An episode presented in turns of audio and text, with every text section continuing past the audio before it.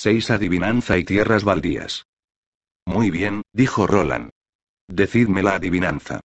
¿Y la gente de la ciudad? Preguntó Eddie, señalando las columnatas de la amplia plaza de la cuna y la ciudad más lejos, ¿qué podemos hacer por ellos? Nada, afirmó Roland, pero aún es posible que podamos hacer algo por nosotros. ¿Cuál era la adivinanza? Eddie miró el fuselaje aerodinámico del mono. Dijo que para ponerlo en marcha tendríamos que llamar a los primos del portero, y empezando al revés. ¿A ti eso te dice algo? Roland reflexionó detenidamente y al final meneó la cabeza. Luego se volvió hacia Jaque. ¿Alguna idea, Jaque? Jaque meneó la cabeza. Ni siquiera veo al portero. Probablemente esa es la parte fácil, dijo Roland. Le decimos él en lugar de eso porque Blaine habla como una persona, pero no deja de ser una máquina. Sumamente compleja, sin duda, pero una máquina. Él mismo ha puesto en marcha los motores, pero debe hacer falta alguna clase de código o combinación para abrir la reja y las puertas del tren. Démonos prisa, le urgió Jaque con nerviosismo. Ya deben haber pasado dos o tres minutos como mínimo. No estés tan seguro, comentó Eddie en tono lúgubre. Aquí el tiempo es muy extraño. Aún así. Sí, sí, Eddie miró a Susana, pero estaba sentada ahorcajada sobre la cadera de Roland y estudiaba el teclado numérico con expresión ensoñadora. Volvió la vista hacia Roland. Estoy bastante seguro de que tienes razón en lo de la combinación. Para eso deben servir todos esos botones con números. Alzó la voz, ¿es eso, Blaine? Vamos bien hasta aquí. No hubo respuesta. Solo el rumor cada vez más acelerado de los motores del mono. Tienes que ayudarme, Roland, le espetó Susana de pronto. El aire ensoñador había dado paso a una expresión mezcla de horror, abatimiento y determinación. Roland nunca la había visto tan hermosa ni tan sola. La llevaba a hombros cuando llegaron al borde del claro y descubrieron al oso intentando derribar a Eddie del árbol, y por eso no vio qué cara ponía cuando le dijo que debía disparar ella. Pero sabía qué expresión había puesto, porque estaba viéndola ahora. Caer a una rueda, y su único propósito girar, y al final siempre regresaba al punto del que había partido. Así había sido siempre y así era entonces. Susana se enfrentaba otra vez al oso, y su cara demostraba que ella lo sabía. ¿Qué? preguntó, ¿de qué se trata, Susana? Conozco la respuesta, pero no puedo sacarla. La tengo clavada en la mente como puede clavarse una espina de pescado en la garganta. Necesito que me ayudes a recordar. No su rostro, sino su voz. Lo que dijo.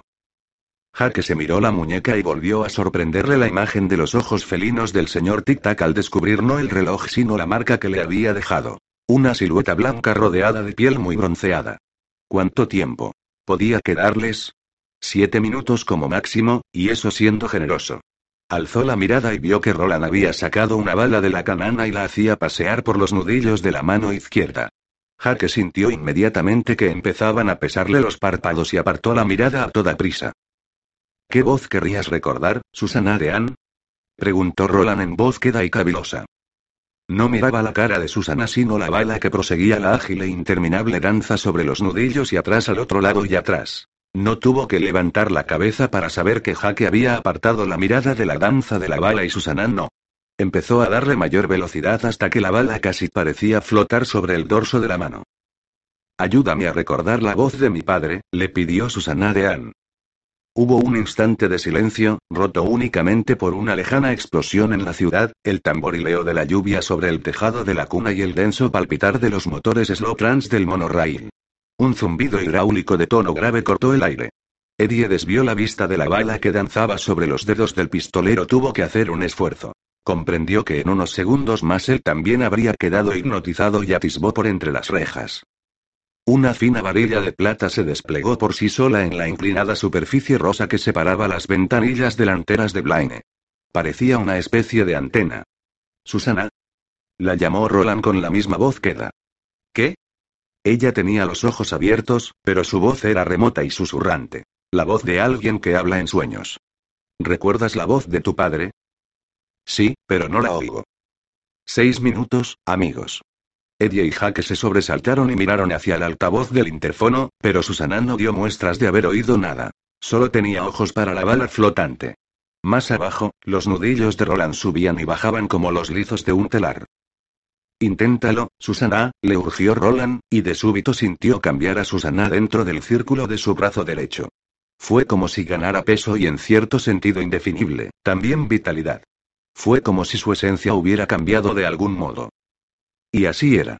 ¿A qué tanto interés por esa zorra? preguntó en su cerrado acento sureño la áspera voz de Deta Walker. Deta parecía exasperada y divertida al mismo tiempo. En toda su vida no sacó más que un aprobado justito en mates. Y eso porque la ayudaba yo. Hizo una pausa y añadió de mala gana, y papá. Él también ayudaba un poco. Yo ya conocía esos números especiales, pero fue él quien nos enseñó la red. No veas. Eso sí que molaba. Soltó una risita entre dientes. Si Suce no se acuerda es porque Odeta nunca llegó a entender ni papa de esos números especiales. ¿Qué números especiales? inquirió Eddie. Los números primos.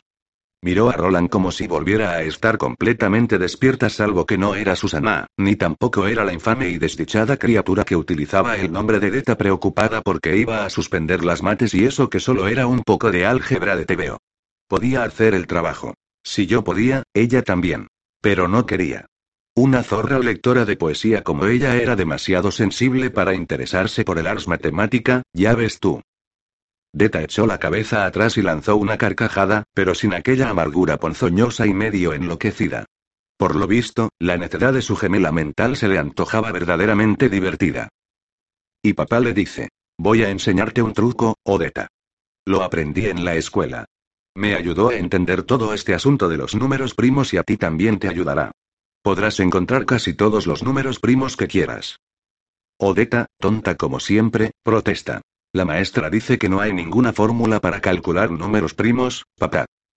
Y papá le replica al momento. Y no la hay. Pero puedes cazarlos, Odeta, si tienes una red. La llamaba la red de Eratóstenes. Llévame a ese cacharro de la pared, Roland. Voy a contestar la adivinanza de ese ordenador blancucho. Voy a echar una red para cazar un viaje en tren. Roland la llevó allí, seguido de cerca por Eddie, Jaque y Hacho. Dame el trozo de carboncillo que llevas en la bolsa. El pistolero hurgó unos instantes y sacó un trocito de rama ennegrecida. Deta lo cogió y estudió el teclado numérico en forma de rombo. No es exactamente como me lo enseñó papá, pero supongo que viene a ser lo mismo, dijo a los pocos instantes. Los números primos son como yo ingobernables y especiales. Tiene que ser un número que se obtenga sumando otros dos números, y que solo pueda dividirse por uno y por sí mismo. Uno es primo porque lo es. Dos es primo porque puede obtenerse sumando uno y uno y puede dividirse por uno y por dos, pero es el único par que es primo. Ya podemos eliminar todos los demás números pares. Me he perdido, dijo Eddie. Porque solo eres un blanco cortito, replicó Deta, pero con voz no exenta de amabilidad. Observó detenidamente el teclado durante unos instantes más y enseguida empezó a rozar rápidamente todas las teclas pares con la punta del carboncillo, tiznándolas de negro. Tres es primo, pero ningún producto que se obtenga multiplicando por tres puede serlo, prosiguió, y entonces Roland oyó algo extraño pero maravilloso. Odeta estaba desvaneciéndose de la voz de la mujer. Y no la sustituía Odeta Olmes sino Susana Dean. No tendría que sacarla del trance. Estaba saliendo por sí misma, espontáneamente. Susana empezó a señalar con el carboncillo todos los múltiplos de tres que quedaban después de eliminar los números pares 9, 15, 21 y así sucesivamente. Lo mismo con el 5 y el 7, murmuró, y de pronto había despertado y volvía a ser Susana de Anne. Solo hay que marcar alguna excepción, como el 25, que aún no está tachado. El teclado del interfono ofrecía ahora este aspecto. Ya está, dijo con voz cansada. Lo que queda en la red son todos los números primos del 1 al 100. Estoy segura de que es la combinación que abre la puerta. Os queda un minuto, amigos míos. Estáis resultando bastante más espesos de lo que imaginaba.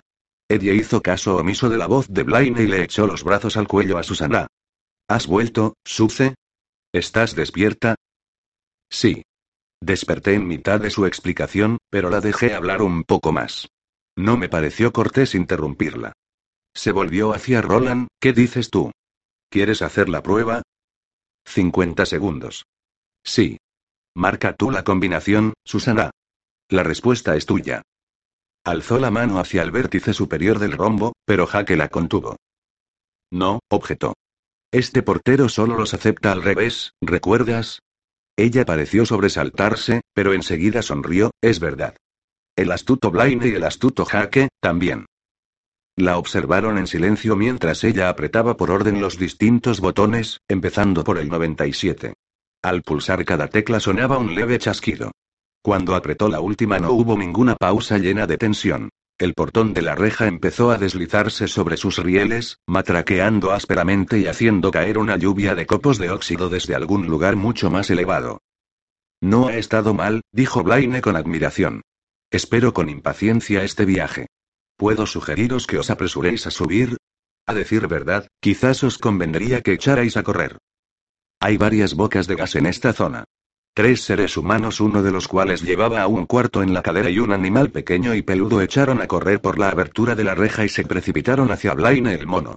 El tren vibraba entre las plataformas de embarque, medio fuselaje por encima del andén y medio por debajo, como una bala gigantesca, una bala pintada de un incongruente color rosa, tendida en la recámara abierta de un fusil de alta potencia. En la bastera de la cuna, Roland y los demás parecían simples puntitos móviles. Sobre ellos, bandadas de palomas, a las que solo quedaban 40 segundos de vida, revoloteaban y se arremolinaban bajo el antiguo tejado de la cuna. Cuando los viajeros se acercaron al mono, una sección curva de su casco rosado se deslizó hacia arriba y dejó al descubierto una entrada. Al otro lado se extendía una gruesa alfombra azul. Bienvenidos a Blaine, les saludó una voz sedante en cuanto saltaron a bordo. Todos la reconocieron, era una versión ligeramente más enérgica, ligeramente más confiada, del pequeño Blaine, viva el imperio. Les rogamos se sirvan comprobar si llevan preparada la tarjeta de tránsito y les recordamos que abordar en falso es un grave delito penado por la ley. Esperamos que disfruten de su viaje. Bienvenidos a Blaine. Viva el imperio. Les rogamos se sirvan comprobar. La voz aceleró de súbito para convertirse primero en el parloteo de una ardilla humana y luego en un gemido agudo y rasposo. Hubo una breve maldición electrónica, Bob. Y desapareció por completo. Creo que podemos prescindir de todas esa mierda aburrida, ¿no os parece? Les consultó Blaine. Del exterior les llegó una explosión horrísona, tremenda. Erie, que ahora llevaba a Susana, salió despedido hacia adelante y habría caído si Roland no lo hubiera cogido del brazo. Hasta entonces, Eddie se había aferrado a la idea desesperada de que la amenaza de Blaine de liberar un gas tóxico no era más que una broma enfermiza. Habrías debido imaginártelo, pensó. Cualquiera que crea que las imitaciones de antiguos actores de cine son divertidas es absolutamente indigno de confianza. Creo que es como una ley de la naturaleza. A sus espaldas, la sección curva del casco volvió a cerrarse con un choque amortiguado. Empezó a oírse el siseo del aire que entraba por respiraderos ocultos, y Jaque notó un suave chasquido en los oídos. Creo que Blaine ha aumentado la presión de la cabina. Ella sintió y miró en derredor con la boca abierta. Yo también lo he notado. Fíjate en todo esto. No veas. Recordó haber leído algo sobre una compañía de aviación, podía ser que fuera Regenta Air que servía a las personas que deseaban volar entre Nueva York y Los Ángeles con más lujo del que ofrecían líneas aéreas como Delta o United. Tenían un 727 diseñado por encargo, con sala de lectura, bar, salón de vídeo y compartimientos para literas. Eddie supuso que el interior de aquel avión debía de parecerse un poco a lo que tenía ante los ojos. Se encontraban en una sala tubular amueblada con sillones giratorios y sofás modulares tapizados en terciopelo. En el extremo opuesto del compartimiento, que debía medir al menos 25 metros, había una zona que no se parecía tanto a un bar como a una acogedora taberna. Un instrumento parecido a un clavicordio reposaba sobre una tarima de madera pulida, iluminado por el estrecho haz de un foco oculto. Eddie casi esperaba ver a Oag y Carmichael salir a escena y ponerse a tocar Stardust. Una serie de paneles dispuestos a lo largo de las paredes proporcionaban iluminación indirecta, y una araña de luces colgaba del techo en el centro del compartimiento. A Jaque le pareció que era una copia reducida de la que yacía hecha añicos en el salón de baile de la mansión. Eso no le sorprendió. Había empezado a tomarse aquellos desdoblamientos y conexiones como algo habitual. Lo único que no le cuadraba en aquella espléndida sala era que no había ni una sola ventana. La pieza de Resistance se erguía en un pedestal justo debajo de la araña. Era una estatua de hielo de un pistolero con un revólver en la mano izquierda.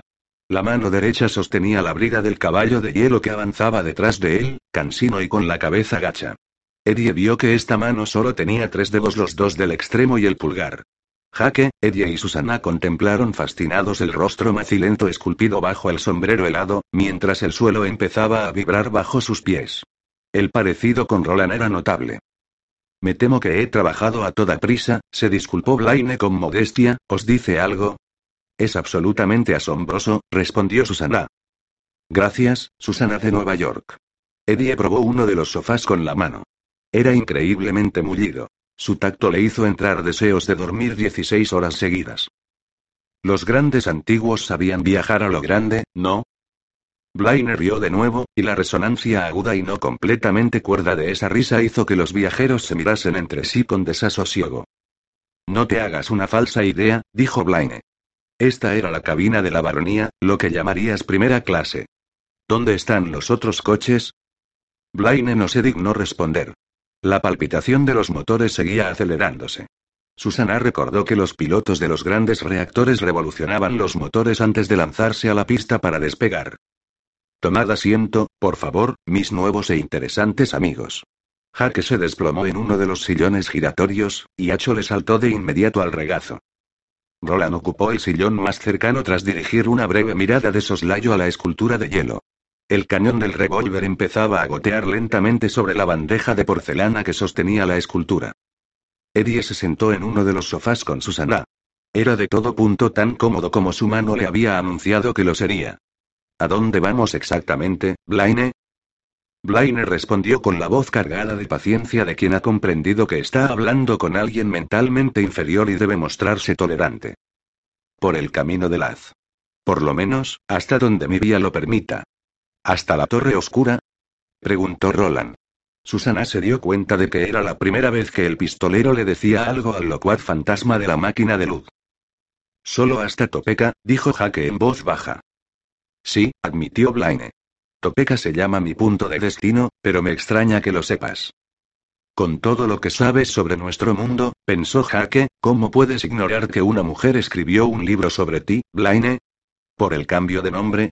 ¿Acaso bastó una cosa tan sencilla para conseguir que una máquina tan compleja como tú pasara por alto su propia biografía? ¿Y Beryl Evans, la mujer que en apariencia escribió Charlie el Chuchu? ¿La conocías, Blaine? ¿Dónde está ahora? Buenas preguntas, pero Jaque tenía la sensación de que no era buen momento para formularlas.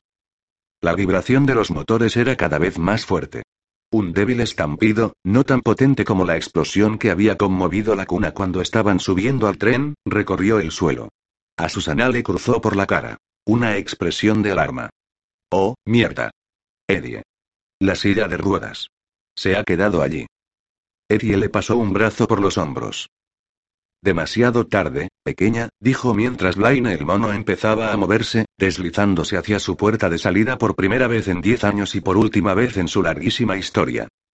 La cabina de la baronía dispone de un modo visual particularmente bueno, les anunció Blaine, ¿queréis que lo active? Jaque miró a Roland, que se encogió de hombros y asintió con un gesto. Sí, por favor, dijo Jaque.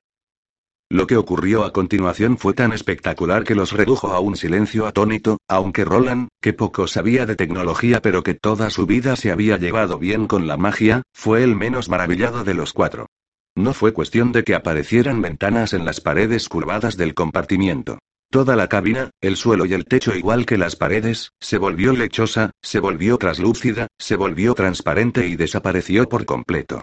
En el lapso de cinco segundos fue como si Blaine el mono se hubiera esfumado y los peregrinos estuvieran volando sobre las calles de la ciudad sin ayuda ni sostén alguno.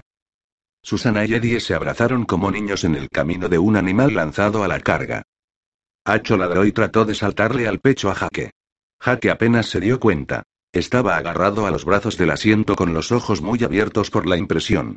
Su alarma inicial estaba transformándose en un impresionado deleite. Los muebles seguían en su lugar, lo mismo que el bar, el piano o clavicordio y la estatua de hielo que Blaine había modelado como regalo de fiesta, pero ahora esta configuración de sala de estar parecía volar a unos 20 metros de altura sobre el lluvioso distrito central de Luz. Un metro y medio a la izquierda de Jaque, Eddie y Susana se desplazaban flotando en uno de los divanes. Un metro a su derecha, Roland permanecía sentado en un sillón giratorio verde azulado, y sus botas maltrechas y cubiertas de polvo reposaban encima de nada, volando serenamente sobre aquel erial urbano sembrado de cascotes.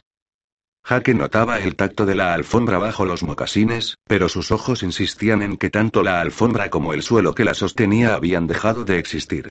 Miró hacia atrás por encima del hombro y vio perderse lentamente a lo lejos la abertura negra en el flanco de piedra de la cuna. Edie. Susana. Haced la prueba. Jaque se puso en pie, sosteniendo a Acho bajo la camisa, y echó a andar poco a poco por lo que parecía ser espacio vacío. El paso inicial le exigió un considerable esfuerzo de voluntad, porque los ojos le decían que no había nada en absoluto entre las islas flotantes de los muebles, pero cuando empezó a moverse, el contacto innegable del suelo bajo los pies le facilitó las cosas. A Eddie y sus anales parecía que el chico andaba por el aire mientras los ruinosos y deslúcidos edificios se deslizaban a ambos lados. No hagas eso, chico, protestó Eddie con voz débil. Me harás vomitar.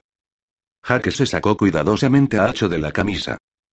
No pasa nada, le dijo, y lo dejó en el suelo. ¿Lo ves? Hacho. Asintió el Brambo, pero después de echarle una mirada por entre las patas al parque de la ciudad que en aquellos momentos se desenrollaba bajo ellos, intentó trepar a los pies de Jaque y sentársele en los mocasines. Jaque miró al frente y vio el grueso trazo gris de la vía del monorail que se elevaba lenta pero constantemente entre los edificios y desaparecía en la lluvia.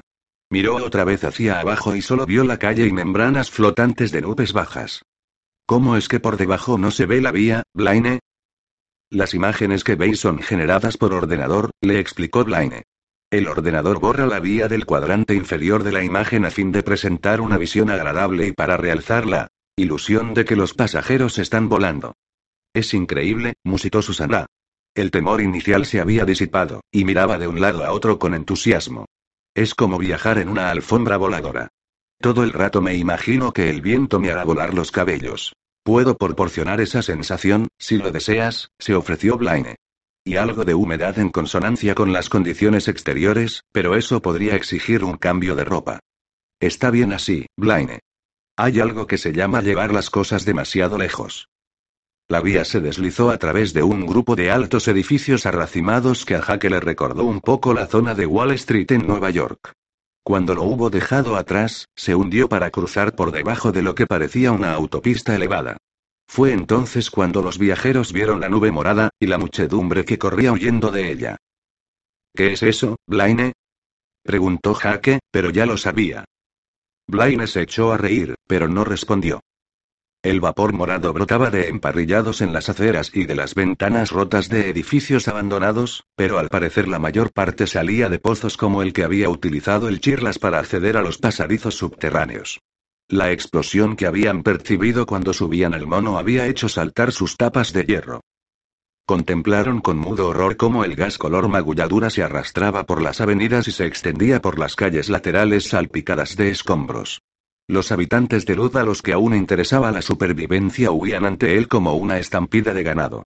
Casi todos eran pubis, a juzgar por los pañuelos, pero Jaque también pudo distinguir alguna que otra mancha amarilla. La vieja animosidad había quedado olvidada ante la inminencia del fin. La nube morada empezó a dar alcance a los rezagados, casi todos ellos ancianos incapaces de correr. En cuanto los tocaba el gas, caían al suelo, agarrándose la garganta y aullando sin sonido. Jaque vio una cara agonizante que lo miraba con incredulidad mientras pasaba por encima, vio que las cuencas de los ojos se le llenaban súbitamente de sangre y no quiso seguir viendo. Por delante, la vía del monorail desaparecía en la creciente niebla morada. Cuando se sumergieron en ella, Eddie hizo una mueca y contuvo la respiración, pero naturalmente la nube se abrió a su alrededor y no les llegó ni una varada de la muerte que engullía la ciudad. Mirar las calles de abajo era como mirar el infierno a través de una ventana de color. Susana hundió la cara en el pecho. Haz que vuelvan las paredes, Blaine, dijo Eddie. No queremos ver eso. Blaine no dio respuesta, y se mantuvo la transparencia a su alrededor y por debajo de ellos. La nube ya empezaba a desintegrarse en raídos gallardetes morados. A lo lejos, los edificios de la ciudad se volvían más pequeños y más apiñados. Aquella zona era una maraña de callejuelas sin orden ni coherencia aparentes. En algunos lugares habían ardido manzanas enteras hasta los cimientos, y hacía tiempo de ello, porque la llanura reclamaba ya esas zonas, enterrando los escombros bajo la hierba que un día se tragaría toda luz. Tal como la selva se tragó las grandes civilizaciones inca y maya, pensó Eddie. La rueda del Kajira y el mundo se mueve hacia adelante. Pasado un barrio miserable, y Eddie tuvo la certeza de que ya lo era incluso antes de que llegaran los malos tiempos, había una pared refulgente. Blaine avanzaba poco a poco en aquella dirección. Podía verse una profunda hendidura cuadrada en la piedra blanca. La vía del monorail pasaba por ella. Mirad al frente de la cabina, por favor, les invitó Blaine. Lo hicieron, y reapareció la pared delantera un círculo tapizado en azul que parecía flotar en el vacío. No lo señalaba ninguna puerta. Eddie no veía que hubiera ninguna manera de entrar en el recinto del maquinista desde la cabina de la baronía. Mientras miraban, un fragmento rectangular de la pared delantera se oscureció, pasando de azul a violeta y de violeta a negro. Al cabo de un instante, una brillante línea roja se extendió por el rectángulo, zigzagueando sobre él. Aparecieron unos puntos de color violeta distribuidos a intervalos irregulares a lo largo de la línea, y antes de que aparecieran nombres junto a los puntos, Eddie comprendió que estaba viendo un mapa de ruta no muy distinto de los que había colgados en las estaciones de metro de Nueva York y en los propios trenes. En Lud, que era la base de operaciones de Blaine y el punto final de su trayecto, se encendió un punto verde intermitente. Estáis viendo nuestra ruta de viaje. Aunque la senda tiene sus vueltas y revueltas, observaréis que el rumbo se mantiene firmemente hacia el sudeste. Por el camino de Laz. La distancia total es de poco más de 8.000 ruedas o casi 11.300 kilómetros, si preferís esta unidad de medida. En otro tiempo era mucho menor, pero eso era antes de que todas las sinapsis temporales empezaran a derretirse. ¿Qué son las sinapsis temporales? Quiso saber Susana. Blaine lanzó su desagradable carcajada y no respondió a la pregunta. A mi velocidad máxima, llegaremos al final del trayecto en 8 horas y 45 minutos. 1300 kilómetros por hora sobre tierra firme, dijo Susana. El pasmo le hacía hablar en voz baja. Señor mío Jesucristo. Eso supone, naturalmente, que la vía se mantenga intacta en toda la ruta. Hace nueve años y cinco meses que no me molesto en hacer el recorrido, así que no podría asegurarlo. Por delante, el muro que se alzaba en el límite sudoriental de la ciudad estaba cada vez más cerca. Era alto y grueso, y se desmoronaba desde arriba. También aparecía revestido de esqueletos. Miles y miles de luditas muertos. La muesca hacia la que Blaine se movía lentamente daba la impresión de tener 70 metros de altura al menos, y allí la torre metálica que sostenía la vía estaba muy oscura, como si alguien hubiera intentado incendiarla o volarla. ¿Qué pasará si la vía se interrumpe en algún punto? Preguntó Eddie. Se dio cuenta de que siempre alzaba la voz para hablar con Blaine, como si estuviera hablando por teléfono y hubiera mala conexión. ¿A 1300 kilómetros por hora? A Blaine le había hecho gracia la pregunta. Hasta luego, cocodrilo, no te olvides de escribir. Anda ya. Protestó Eddie. No me digas que una máquina tan perfecta como tú no es capaz de detectar las averías de su propia vía. Bien habría podido hacerlo, concedió Blaine, pero vamos. Hice saltar esos circuitos cuando empezamos a movernos. La cara de Eddie era el retrato de la perplejidad. ¿Por qué? Es mucho más emocionante así, ¿no os parece? Eddie, Susana y Jaque intercambiaron miradas de estupefacción. Roland, al que por lo visto la noticia no le había sorprendido en modo alguno, siguió plácidamente sentado con las manos recogidas sobre el regazo, mirando hacia abajo mientras volaban diez metros por encima de las míseras chabolas y los edificios demolidos que infestaban aquella zona de la ciudad. Mirad atentamente cuando salgamos de la ciudad y fijaos en lo que veáis, les dijo Blaine. Fijaos muy bien. El invisible coche de la baronía los proyectó hacia la hendidura de la pared. La cruzaron y, al salir al otro lado, Eddie y Susana gritaron al unísono. Jack echó una mirada y se tapó los ojos. Hacho empezó a ladrar frenéticamente. Roland miraba hacia abajo, los ojos muy abiertos, los labios apretados en una línea exangüe como una cicatriz. La comprensión lo llenó como brillante luz blanca. Más allá de la gran muralla de luz empezaban las auténticas tierras baldías. El mono había ido descendiendo mientras se acercaba a la muesca de la muralla, hasta llevarlos a menos de 10 metros del suelo. Eso hizo que la conmoción fuera mayor pues cuando salieron al otro lado se vieron patinando a una altura aterradora 300, quizá 350 metros. Roland volvió la cabeza para contemplar la muralla, que se empequeñecía a sus espaldas. Cuando se acercaban le había parecido muy alta, pero desde esta nueva perspectiva parecía ciertamente minúscula. Una astillada uña de piedra aferrada al borde de un vasto promontorio estéril.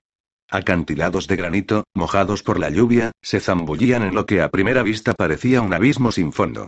Justo debajo de la muralla, la roca estaba cubierta de grandes agujeros circulares como las cuencas de una calavera. De ellos manaban agua negra y zarcillos de vapor morado en nauseabundas corrientes cenagosas, y se derramaban sobre el granito en apestosas capas superpuestas que parecían casi tan viejas como la propia roca. Ahí es donde deben ir a parar todos los subproductos de desecho de la ciudad, pensó el pistolero. Por el agujero y al pozo. Salvo que no era un pozo. Era una llanura hundida. Era como si el territorio que se extendía más allá de la ciudad se apoyara sobre un titánico ascensor de techo plano, y en algún momento del oscuro pasado sin datos, el ascensor había bajado y se había llevado con él una gran porción del mundo. La vía única de Blaine, centrada sobre su angosto caballete, encumbrándose por encima de aquella tierra caída y por debajo de las nubes hinchadas de lluvia, parecía flotar en el vacío. ¿Qué nos aguanta en el aire? gritó Susana. El haz, por supuesto, contestó Blaine. Todas las cosas lo sirven, ya sabéis. Mirad hacia abajo. Voy a dar cuatro aumentos de ampliación a las pantallas el cuadrante inferior. Hasta Roland sintió que el vértigo le retorcía las tripas cuando el terreno sobre el que viajaban se elevó bruscamente hacia ellos. La imagen que apareció superaba a toda su experiencia anterior de la fealdad y esa experiencia, por desgracia, era muy amplia. Algún terrible acontecimiento había derretido y retorcido el terreno. Sin duda el desastroso cataclismo que, para empezar, había hundido en sí misma aquella parte del mundo. La superficie de la Tierra se había convertido en vidrio negro distorsionado, proyectada hacia arriba en astillas y curvas que no podían llamarse estrictamente colinas, y retorcida hacia abajo en profundas grietas y repliegues que no podían llamarse estrictamente valles. Algunos árboles raquíticos de pesadilla elevaban al cielo ramas retorcidas. En la imagen ampliada parecían tenderse hacia los viajeros como brazos de lunáticos. Aquí y allá, haces de gruesas tuberías de cerámica perforaban la vidriosa superficie del suelo. Algunas parecían muertas o en hibernación, pero en el interior de otras podían vislumbrarse destellos de ultraterrena luz verde azulada, como si forjas y hornos titánicos se afanaran sin cesar en las entrañas de la Tierra. Deformes cosas voladoras que parecían pterodáctilos planeaban sobre alas de cuero entre esas tuberías, lanzándose ocasionales dentelladas con sus picos ganchudos.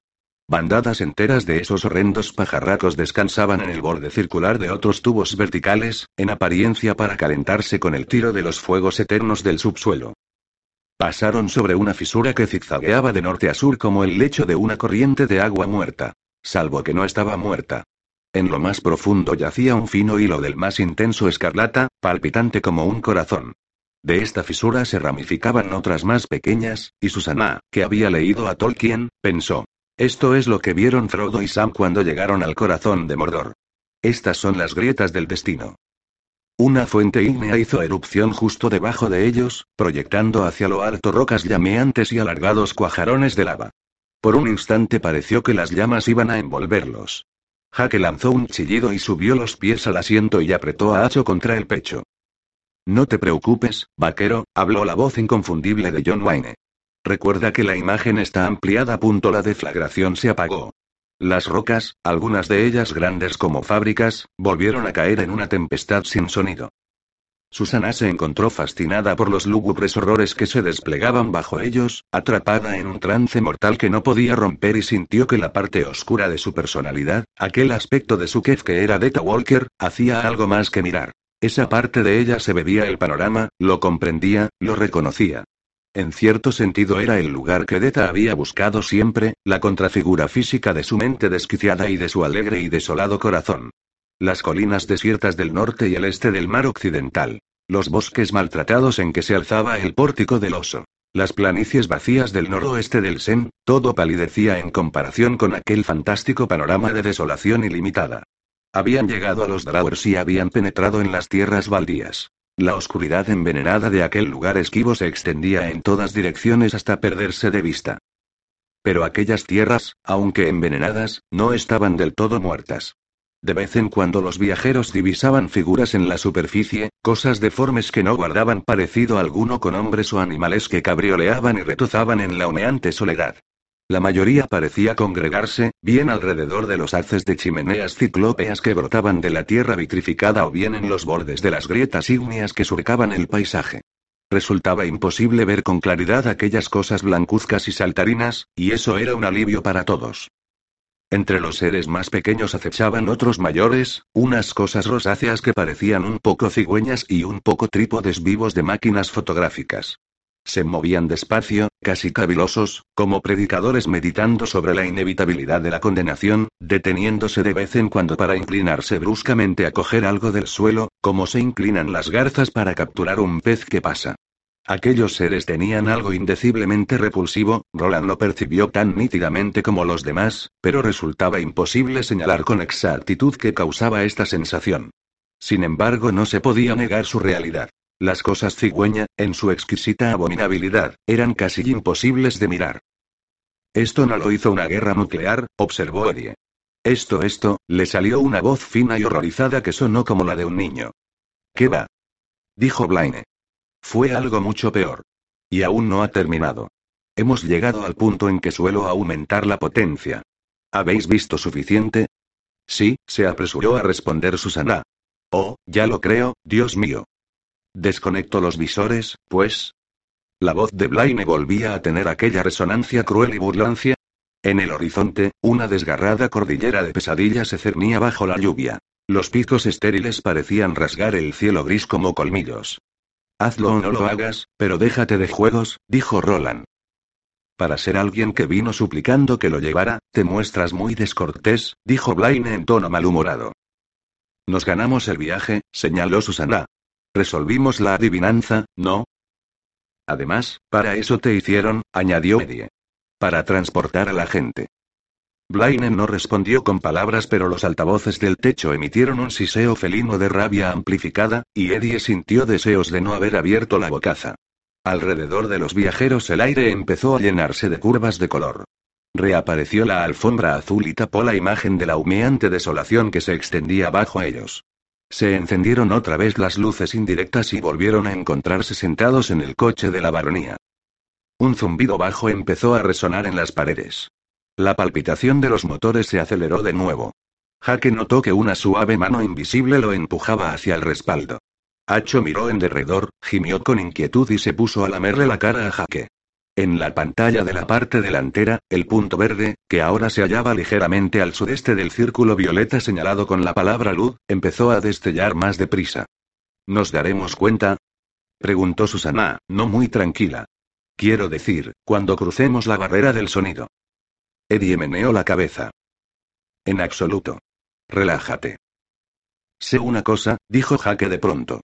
Los demás se volvieron a mirarlo, pero no hablaba con ellos. Tenía la vista fija en el mapa de ruta. Blaine carecía de rostro, naturalmente, como Oz el grande y terrible, solo era una voz. Incorpórea, pero el mapa servía de punto focal. Sé una cosa de ti, Blaine. ¿Es eso cierto, vaquero? Eddie se inclinó hacia él, acercó los labios a su oído y susurró. Ten cuidado. Creemos que no sabe nada de la otra voz. Jaque hizo un leve gesto de asentimiento y se apartó, sin dejar de mirar el mapa de ruta. Sé por qué soltaste el gas y mataste a toda la gente. También sé por qué nos dejaste subir, y no fue solo porque resolvimos la adivinanza. Blaine lanzó su anormal risotada abstraída. Empezaban a descubrir que aquella risotada era mucho más desagradable que sus malas imitaciones y que sus melodramáticas y en cierto modo infantiles amenazas, pero no dijo nada. Bajo ellos, las turbinas slow trans se habían estabilizado en una vibración constante. Aún suprimida toda imagen del exterior, la sensación de velocidad era muy clara. Piensas suicidarte, ¿verdad? Jaque tenía a Hacho en los brazos y lo acariciaba pausadamente. ¿Y quieres llevarnos contigo? No. Gimió la voz susurrante del pequeño Blaine, si lo provocas, conseguirás que lo haga. ¿No te das cuenta? Entonces la vocecilla quejumbrosa fue desconectada o sencillamente sofocada por la carcajada de Blaine. Fue un sonido agudo, chillón y dentado. El sonido de un enfermo de muerte que ríe en pleno delirio. Las luces empezaron a parpadear, como si la potencia de aquellas ráfagas mecánicas de hilaridad estuviera consumiendo demasiada energía. Las sombras de los viajeros saltaban arriba y abajo por las paredes curvadas del coche de la baronía como fantasmas inquietos. Hasta luego, cocodrilo, dijo Blaine entre risotadas frenéticas. La voz, tan serena como siempre, funcionaba al parecer por una pista absolutamente independiente, lo que ponía aún más de relieve la división de su mente. Ya nos veremos, no te olvides de escribir. Bajo el grupo de peregrinos de Roland, los motores Slowtrans vibraban en poderosos y regulares latidos. Y en el mapa de ruta de la pared delantera, el punto verde intermitente había empezado a desplazarse perceptiblemente sobre la línea iluminada que conducía a la última parada topeca, donde estaba claro que Blaine el mono pretendía acabar con las vidas de todos. La risa cesó por fin y las luces interiores se estabilizaron. ¿Os apetece un poco de música? sugirió Blaine. Tengo más de 7.000 conciertos en catálogo. Una selección de 300 niveles. Personalmente prefiero los conciertos, pero también puedo ofreceros sinfonías, óperas y un repertorio prácticamente ilimitado de música popular. Tal vez os gustaría oír música de Waigog. El Waigog es un instrumento que recuerda algo la gaita. Se toca en uno de los niveles superiores de la torre. ¿Waigog? preguntó Jaque. Blaine permaneció mudo. Explícame eso de que se toca en los niveles superiores de la torre, le pidió Roland. Blaine se echó a reír y permaneció mudo. ¿Tienes algo de ZZ Top? inquirió Eddie agriamente. Desde luego, dijo Blaine, ¿te parece que ponga tu besnaque bogie, Eddie de Nueva York? Eddie puso los ojos en blanco. Pensándolo bien, creo que paso. ¿Por qué? preguntó Roland de súbito, ¿por qué quieres matarte? Porque es un engorro, dijo Jaque con expresión sombría. Me aburro. Además, soy perfectamente consciente de que padezco una enfermedad degenerativa que los humanos denominan volverse loco, perder el contacto con la realidad, chiflarse, perder un tornillo, estar mal del ala, etc. Repetidas pruebas diagnósticas no han logrado identificar la causa del problema. Solo puedo llegar a la conclusión de que se trata de un trastorno espiritual que no está a mi alcance reparar. Blaine hizo una breve pausa y prosiguió. He notado que mi mente se va volviendo cada vez más extraña con el paso de los años. Servir a los habitantes del mundo medio, hace siglos que perdió todo sentido. Servir a los escasos habitantes de luz que deseaban aventurarse fuera de la ciudad, se volvió igualmente absurdo no mucho más tarde, pero seguía haciéndolo hasta la llegada de David Kick, hace un rato. No recuerdo exactamente cuándo fue eso. ¿Crees tú, Roland de Galá, que las máquinas pueden volverse seniles? No lo sé, Roland respondió mecánicamente, y Eddie solo tuvo que mirarle la cara para saber que, incluso en aquellos momentos, mientras se precipitaban por el aire a 300 metros de altura sobre el infierno, prisioneros de una máquina que obviamente se había vuelto loca, los pensamientos del pistolero giraban una vez más en torno a su maldita torre. En cierto modo, nunca he dejado de servir a los habitantes de Luz, señaló Blaine.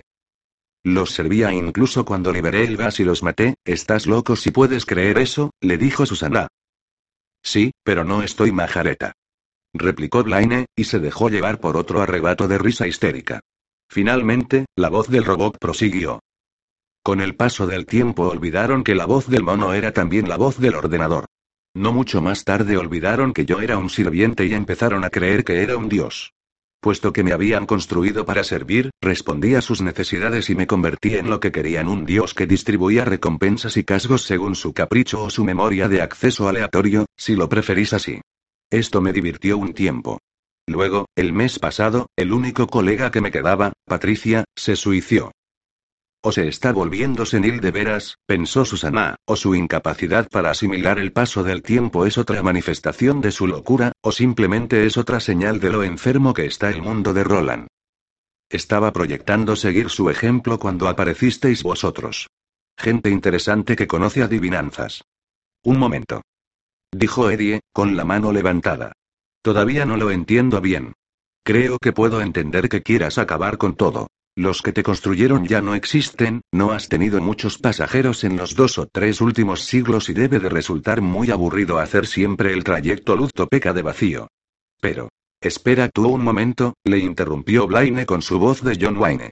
No vayas a hacerte la idea de que solo soy un tren. En cierto sentido, el Blaine con el que estás hablando se encuentra ya a 500 kilómetros de nosotros, comunicándose mediante transmisiones de radio en micropulsos codificados. Jaque recordó de pronto la esbelta varilla de plata que había visto surgir del morro de Blaine. La antena del Mercedes-Benz de su padre se elevaba automáticamente de la misma manera cuando se encendía la radio. Así se comunica con los bancos de ordenadores de la ciudad, pensó. Si pudiéramos romper la antena de alguna manera. Pero de todos modos piensas matarte, esté donde esté tu auténtico yo, ¿es eso? insistió Eddie. No hubo respuesta, pero el silencio que siguió tenía algo de ominoso. Eddie percibía en él la presencia de Blaine, observando y esperando. ¿Estabas despierto cuando te encontramos? preguntó Susana. Dormías, ¿verdad? Controlaba lo que los pubis llamaban tambores dioses en beneficio de los grises, pero nada más. Tú dirías que dormitaba. Entonces, ¿por qué no nos llevas hasta el final de la línea y te vuelves a dormir? Porque es un engorro, repitió Jaque en voz baja. Porque hay sueños, dijo Blaine exactamente al mismo tiempo, y con una voz que se parecía de un modo espeluznante a la del pequeño Blaine. ¿Por qué no terminaste con todo cuando Patricia se destruyó? Quiso saber Eddie. Y puestos a hablar sobre ello, si tu cerebro y el de ella forman parte del mismo ordenador, ¿cómo es que no saltasteis juntos? Patricia se volvió loca, explicó Blaine con paciencia, como si no acabara de reconocer que a él le pasaba lo mismo. En su caso, el problema respondía a fallos del material además de trastorno espiritual. En teoría tales fallos son imposibles con la tecnología Slow Trans, pero naturalmente el mundo se ha movido, ¿no es así, Roland de Galá? Sí, dijo Roland. Hay una profunda enfermedad en la Torre Oscura, que es el corazón de todo. Y se extiende. Las tierras que tenemos debajo solo son un signo más de esa enfermedad. No puedo pronunciarme en cuanto a la verdad o falsedad de esa declaración. Mi equipo de toma de datos en Mundo Final, donde se halla la Torre Oscura, lleva más de 800 años inoperante, en consecuencia, no puedo distinguir fácilmente entre verdad y hecho, en los momentos actuales parece haber muy poca diferencia entre las dos. Es muy necio que sea así, además de descortés, y estoy seguro de que ha agravado mi trastorno espiritual. Esta aseveración hizo que a Eddie le viniera a la memoria algo que Roland había dicho no hacía mucho tiempo. ¿Qué podía ser? Lo buscó a tientas, pero no encontró nada. Apenas un vago recuerdo de que el pistolero lo había dicho en un tono irritado que se alejaba mucho de su actitud habitual. Patricia empezó a llorar constantemente, cosa que yo encontraba tan descortés como Desagradable. Creo que estaba muy sola, además de loca. Aunque el incendio de origen eléctrico que provocó el problema inicial se apagó rápidamente, siguieron multiplicándose los errores lógicos a medida que se iban sobrecargando los circuitos y fallaban las subunidades. Sopesé la posibilidad de permitir que las averías se extendieran a la totalidad del sistema, pero al fin decidí aislar el sector problema. Me habían llegado rumores de que volvía a andar por la Tierra un pistolero. Apenas podía dar crédito a tales relatos, pero ahora veo que hice bien en esperar. Roland se removió en el asiento. ¿Qué rumores oíste, Blaine? ¿A quién se los oíste? Pero Blaine prefirió no contestar a esta pregunta. Al final acabé tan harto de su parloteo que borré los circuitos que controlaban sus involuntarios. La emancipé, podríamos decir. Su respuesta fue echarse al río. Hasta luego, cocotricia. Se encontraba sola, no podía parar de llorar, se tiró al río, y a este mecánico gilipollas solo se le ocurre hacer un chiste, pensó Susana. Estaba casi enferma de rabia. Si Blaine hubiera sido una persona de verdad en lugar de un montón de circuitos enterrados en el subsuelo de una ciudad que ahora se hallaban muy lejos, habría intentado dejarle unas marcas nuevas en la cara para que se acordara de Patricia. ¿Te gusta lo interesante, hijo puta? Ya te enseñaría yo lo interesante. Proponedme una adivinanza, invitó Blaine. Todavía no, objetó Eddie. Aún no has contestado a mi pregunta. Le dio un margen para responder, y viendo que no lo hacía, prosiguió. En lo del suicidio, digamos que yo creo en la libertad de elección. Pero ¿por qué quieres arrastrarnos contigo? Quiero decir, ¿qué sentido le ves? Porque quiere, dijo el pequeño Blaine en su susurro horrorizado. Porque quiero, dijo Blaine. Es el único motivo que tengo y el único que me hace falta. Y ahora vayamos al grano. Quiero adivinanzas, y las quiero inmediatamente. Si os negáis, no esperaré hasta Topeca. Acabaré con todo en este mismo instante. Eddie, Susana y Jaque se volvieron hacia Roland, que permanecía sentado en el sillón con las manos recogidas sobre el regazo y la vista fija en el mapa de ruta de la pared delantera. Vete a la mierda, replicó Roland sin alzar la voz. Lo mismo hubiera podido estar comentando que sería agradable oír algo de música de Wygog. De los altavoces del techo surgió un jadeo horrorizado el pequeño Blaine. ¿Qué has dicho? En su patente incredulidad, la voz del gran Blaine volvía a aproximarse muchísimo a la de su insospechado gemelo. He dicho que te vayas a la mierda, repitió Roland sin perder la calma. Pero si no lo entiendes, Blaine, te lo pondré más claro. No. La respuesta es no. Non-activated versión. Durante un rato muy largo no hubo respuesta de ningún Blaine, y cuando el gran Blaine respondió por fin, no lo hizo con palabras. Pero las paredes, el suelo y el techo empezaron a perder de nuevo el color y la solidez. A los diez segundos, el coche de la baronía había cesado de existir una vez más. Ahora el mono sobrevolaba la cordillera que habían visto en el horizonte picachos gris aceros se precipitaban hacia ellos a una velocidad suicida y se hundían para revelar valles estériles en los que unos escarabajos gigantes se arrastraban de un lado a otro como tortugas en un terrario. Roland vio algo semejante a una serpiente enorme que se descolgaba repentinamente desde la boca de una caverna. La bestia atrapó uno de los escarabajos y se lo llevó a su cubil. Roland nunca había visto animales como aquellos ni una tierra como aquella, y tuvo la sensación de que la piel quería desprendérsele de la carne. Era hostil, pero no se trataba de eso. Era ajeno. Ese era el problema. Era como si Blaine los hubiera transportado a algún otro mundo. Tal vez debería descarrilar aquí, dijo Blaine. Habló en tono meditabundo, pero el pistolero captó bajo sus palabras una profunda y palpitante ira. Tal vez sí, respondió el pistolero con indiferencia. Pero en su interior no sentía indiferencia, y sabía que era posible que Blaine detectara sus auténticos sentimientos a partir de la voz. Blaine les había dicho que estaba capacitado para hacerlo, y aunque Roland estaba convencido de que el ordenador podía mentir, en este caso no tenía motivos para dudar de él. Era una máquina increíblemente compleja, pero no dejaba de ser una máquina. Quizá fuera incapaz de comprender que los seres humanos a menudo son capaces de seguir un curso de acción aunque todas sus emociones se rebelen y se alcen contra ello. Si en el análisis de la voz del pistolero Blaine encontraba indicios de miedo, seguramente supondría que Roland quería echarse un farol. Semejante error podía costarles la vida a todos. Eres descortés y soberbio. Protestó Blaine. Puede que a ti estos rasgos te parezcan interesantes, pero a mí no. Eddie hacía unas muecas frenéticas. Formó con los labios las palabras pero ¿qué estás haciendo? Roland no le hizo caso. Toda su atención se centraba en Blaine, y sabía muy bien lo que hacía. Oh, aún puedo ser mucho más descortés que hasta ahora. Roland de Galaz separó las manos y se incorporó lentamente. Se alzó en mitad del vacío aparente, con las piernas separadas, la mano derecha en la cadera y la izquierda sobre las cachas de sándalo de su revólver. Se alzó como tantas otras veces se había alzado en las calles polvorientas de un centenar de pueblos olvidados, en una veintena de zonas de matanza en camiones encajonados entre rocas, en un sinfín de tabernas oscuras con su olor a cerveza amarga y a frituras rancias.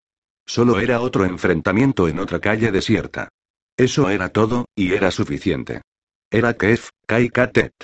El hecho central de su vida y el eje sobre el que giraba su K era que el enfrentamiento siempre se producía. Que esta vez la lucha fuera a decidirse con palabras en vez de balas no significaba nada. Igualmente sería una lucha a muerte. El hedor de la matanza que flotaba en el aire era tan nítido y definido como el hedor de carroña a medio devorar en un pantano. El furor de la lucha descendió sobre él, como siempre lo hacía y Roland dejó de existir para su propia conciencia. Puedo decir que eres una máquina insensata, fatua, necia y arrogante. Puedo decir que eres un ser estúpido y atolondrado que no tiene más sentido que el sonido de un viento de invierno en un árbol hueco. Basta. Roland prosiguió con la misma voz serena, sin hacerle el menor caso a Blaine. Por desgracia, mi capacidad para mostrarme grosero se halla un tanto limitada por el hecho de que solo eres una máquina, lo que Eddie llama un juguete. Soy muchísimo más que. No puedo llamarte chupapollas, por ejemplo, porque no tienes boca ni polla. No puedo decir que eres más ruin que el más ruin mendigo que jamás se haya arrastrado de rodillas por la calle jamás mezquina de la creación, porque incluso semejante criatura es mejor que tú. Tú no tienes rodillas para arrastrarte ni te arrodillarías si las tuvieras, porque no puedes concebir un defecto tan humano como la compasión. Ni siquiera puedo llamarte hijo de puta, porque tú nunca has tenido madre. Roland se detuvo a tomar aliento. Sus tres compañeros contenían el suyo. A su alrededor, asfixiante, se acumulaba el silencio atónito de Blaine el mono. Sí puedo decir, en cambio, que eres un ser infiel que dejó que su única compañera se matara, un cobarde que se deleita torturando a necios y exterminando a inocentes, un fantasma mecánico perdido y balbuceante que, te ordeno que te detengas o os mato a todos ahora mismo. A Roland se le encendieron los ojos con un fuego azul tan intenso que Eddie retrocedió asustado. De un modo semiconsciente, advirtió que Jaque y Susana se sobresaltaban. Mata si quieres, pero no me des órdenes. Rugió el pistolero, has olvidado los rostros de quienes te hicieron. Y ahora mátanos o calla y escúchame a mí, a Roland de Galaad, hijo de Steven, pistolero y señor de las tierras antiguas. No he recorrido todos los kilómetros y todos los años para escuchar tu parloteo infantil. ¿Me has entendido? Ahora me escucharás tú a mí. Hubo unos instantes de silencio conmocionado. Nadie respiraba. Roland seguía mirando al frente con expresión severa, la cabeza alta, la mano en la culata del arma. Susana de se llevó una mano a los labios y palpó la sonrisita que había en ellos como si se palpara una prenda de vestir desacostumbrada, un sombrero, acaso, para comprobar que la llevaba bien puesta. Tenía miedo de haber llegado al final de su vida, pero la sensación que en aquellos momentos predominaba en su corazón no era de miedo sino de orgullo. Miró de reojo hacia la izquierda y vio que Eddie contemplaba a Roland con una sonrisa asombrada. La expresión de Jaque era aún más sencilla, era pura y simple adoración. Muy bien. Respiró Jaque, que se entere. Métele caña. Te aconsejo que vayas con cuidado, Blaine, intervino Eddie. Realmente le importa una mierda. No por nada lo llamaban el perro rabioso de Galahad. Tras una pausa muy larga, Blaine preguntó, ¿así te llamaban, Roland hijo de Steven? Es posible, concedió Roland, tranquilamente plantado en el aire sobre las estériles estribaciones de la cordillera.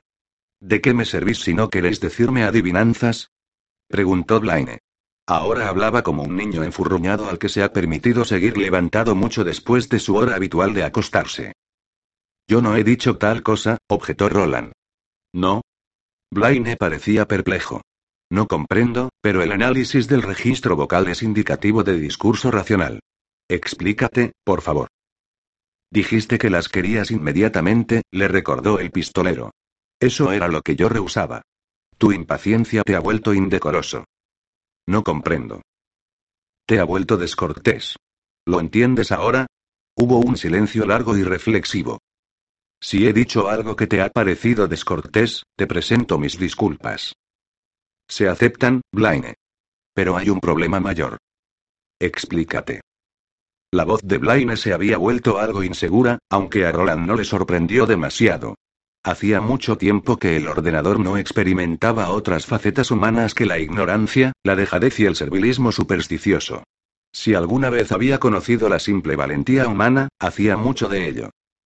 Vuelve a cerrar el coche y lo haré. Roland volvió a sentarse como si continuar la discusión, y la perspectiva de una muerte inmediata, fuese ahora inconcebible. Blaine cumplió su petición. Las paredes se llenaron de color, y el paisaje de pesadilla que se extendía bajo ellos volvió a borrarse. El destello verde del mapa parpadeaba ya en las cercanías del punto señalado como Candleton. Muy bien, dijo Roland. La descortesía es perdonable, Blaine. Así me lo enseñaron en mi juventud, y la arcilla se ha secado en la forma que la dejó la mano del artista. Pero también me enseñaron que la estupidez no lo es. ¿En qué he sido estúpido, Roland de Galad? La voz de Blaine era suave y ominosa. Susana pensó de pronto en un gato agazapado ante la madriguera de un ratón, agitando la cola de un lado a otro, los ojos verdes encendidas. Tenemos algo que tú deseas, dijo Roland, pero la única recompensa que nos ofreces si te lo damos es la muerte. Eso es muy estúpido. Hubo una larga pausa mientras Blaine meditaba sobre ello. Es cierto lo que dices, Roland de Galad, pero la calidad de vuestras adivinanzas no está comprobada. No os recompensaré con la vida por adivinanzas malas. Roland asintió, lo comprendo, Blaine. Escúchame ahora y toma consejo de mí. A mis amigos ya les he contado algo de esto. Cuando era niño en la baronía de Galaad, había siete días de feria al año los del invierno, la tierra ancha, la siembra, el estío, la tierra llena, la cosecha y el fin de año. Las adivinanzas constituían una parte importante de todos los días de feria, pero eran el acontecimiento más importante de la feria de la Tierra Ancha, pues se creía que las adivinanzas que se decían allí auguraban el éxito o el fracaso de la cosecha. Eso es una superstición sin base alguna en la realidad, dijo Blaine. Lo encuentro molesto e irritante. Claro que es una superstición, asintió Roland, pero quizá te sorprendería descubrir lo bien que las adivinanzas predecían las cosechas. Por ejemplo, resuélveme esta, Blaine, ¿qué diferencia hay entre una abuela y un granero? Es muy vieja, y no muy interesante, protestó Blaine, pero aún así parecía contento por tener algo que resolver. Una es pariente de tu misma sangre y el otro es tu depósito de grano. Una adivinanza basada en la coincidencia fonética. Otra de este tipo, que se cuenta en el nivel que contiene la baronía de Nueva York, dice así qué diferencia hay entre una cocina y un océano. Esta la sé yo, dijo Jaque. La oí en la escuela no hace mucho. Que en la cocina hay cacerolas y en el océano ya están hechas. Sí, dijo Blaine. Una adivinanza muy tonta. Por una vez estoy de acuerdo contigo, Blaine, viejo amigo, añadió Eddie. Me gustaría saber más de los días de feria de Galaad, Roland, hijo de Steven. Lo encuentro bastante interesante. A mediodía de la Tierra Ancha y la Tierra Llena se reunían entre 16 y 30 concursantes en el Salón de los Abuelos, que se abría especialmente para el acontecimiento. Eran los únicos días del año en que se permitía entrar a la gente corriente, los comerciantes, campesinos, ganaderos y demás, en el Salón de los Abuelos, y esos días todos se empujaban para entrar. La mirada del pistolero era distante y soñadora. Era la expresión que Jaque le había visto en aquella otra vida nebulosa, cuando Roland le contó que un día se había colado en la galería de aquel mismo salón con dos de sus amigos, Cuthbert y Jamie, para contemplar una especie de baile ritual. Cuando se lo contó estaban escalando las montañas, siguiéndole las huellas a Walter. Marten estaba sentado junto a mi madre y mi padre, le había dicho Roland. Incluso desde aquella altura podía reconocerlos, y en un momento dado, Marten y ella danzaron lenta y sinuosamente, y los demás despejaron la pista y aplaudieron al terminar la danza. Pero los pistoleros no aplaudieron. Jaque miró a Roland con curiosidad, tratando una vez más de imaginar de dónde venía aquel hombre extraño y reservado y por qué, colocaban un gran barril en el centro de la sala, prosiguió Roland, y cada concursante arrojaba en él un puñado de trozos de corteza en los que había escrito sus adivinanzas. Muchas eran viejas, adivinanzas que habían aprendido de sus mayores, e incluso a veces de libros, pero otras muchas eran nuevas, creadas para la ocasión. Tres jueces, entre los que siempre figuraba un pistolero, se pronunciaban sobre ellas cuando eran leídas en voz alta, y solo se aceptaban si las consideraban justas. Sí, las adivinanzas deben ser justas, asintió Blaine. Luego empezaban las adivinanzas, dijo Roland. Una leve sonrisa le rozó los labios al pensar en aquellos días, días en los que el pistolero tenía la edad del muchacho magullado que estaba sentado junto a él con un brambo sobre las rodillas, y duraban horas enteras. Se formaba una fila en el centro del salón de los abuelos. El lugar de cada uno en la fila se echaba a suertes, y como era mucho mejor estar al final de la cola que al principio, todo el mundo deseaba un número alto, aunque el vencedor debía responder correctamente al menos una adivinanza. Por supuesto. Cada hombre o mujer, pues algunos de los mejores concursantes de Galaad eran mujeres, se acercaba al barril cuando le llegaba el turno, extraía una adivinanza y se le entregaba al maestro. El maestro preguntaba, ¿y si la adivinanza permanecía sin resolver cuando se había agotado la arena de un reloj de tres minutos, ese concursante debía abandonar la fila? ¿Y al siguiente se le preguntaba la misma? Sí. O sea que tenía más tiempo para pensar, sí. Ya veo. Suena estupendo. Roland enarcó las cejas. ¿Estupendo? Quiere decir que le parece divertido, le explicó Susana en voz baja. Roland se encogió de hombros. Era divertido para los espectadores, supongo, pero los concursantes se lo tomaban muy en serio, y con frecuencia había altercados y riñas a cuando se daba por terminada la competición y se entregaba el premio. ¿Cuál era el premio? El ganso más grande de la baronía. Y año tras año, Cort, mi maestro, se llevaba ese ganso a casa. Debía de ser un gran experto en adivinanzas, observó Blaine en tono respetuoso. Me gustaría non activated versión. Que estuviera aquí. Ya somos dos, pensó Roland. Y ahora llego a mi propuesta.